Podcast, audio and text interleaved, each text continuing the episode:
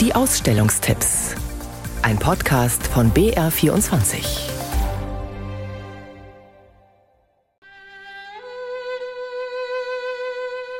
Michael Waschitzki war ein sehr unglückliches Todesopfer eines illegalen Autorennens, das 2016 in Berlin veranstaltet wurde.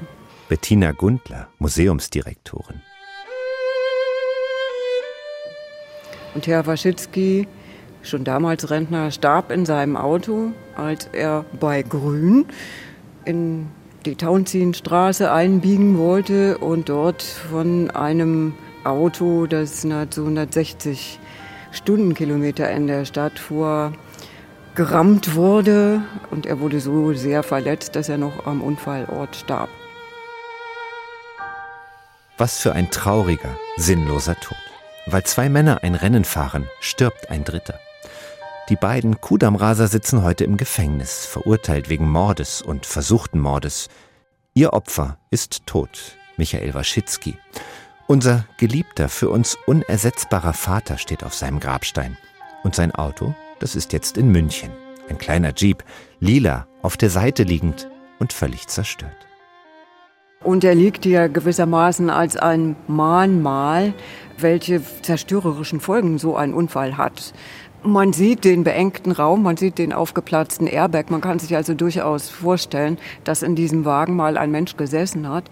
Also das fand ich persönlich schon ein bedrückendes Erlebnis. Wahnsinn heißt die Ausstellung im Verkehrszentrum des Deutschen Museums, in der das Wrack gezeigt wird. Und im Untertitel heißt sie Illegale Autorennen. Um eine Popkultur geht es hier, die Geschwindigkeit verherrlicht. Um den Mordfall Michael Waschitzki geht es und um die Strafen für die meist jungen Raser, die seitdem viel härter sind. Ja, tatsächlich hat die Rechtsprechung in Nachfolge dieses Unfalls neue Standards gesetzt im Umgang mit Geschwindigkeitsunfällen.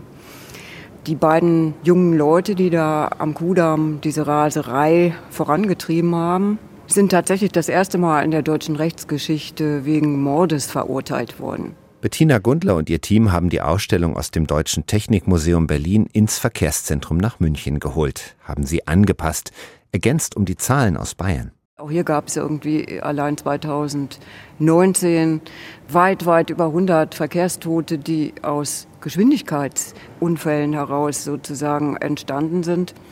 Und insofern gibt es guten Anlass, auch hier an Jugendliche, vor allem junge Männer, zu appellieren, sich das zweimal zu überlegen, ob sie auf der Leopoldstraße oder ob sie auf einer Landstraße bei Rosenheim unbedingt um die Wette fahren müssen. Und diese Aufklärungsarbeit, die die durch und durch verstörende Ausstellung zu leisten versucht, die ist nötiger denn je. Im vergangenen Jahr erfasste Bayerns Polizei so viele illegale Rennen wie nie zuvor. Mehr als 600 im gesamten Freistaat waren es. Kein Tag vergeht, ohne dass jemand sein Auto zur Gefahr werden lässt, für sich und vor allem für andere. Wahnsinn, illegale Autorennen, bis 20. Mai im Verkehrszentrum in München.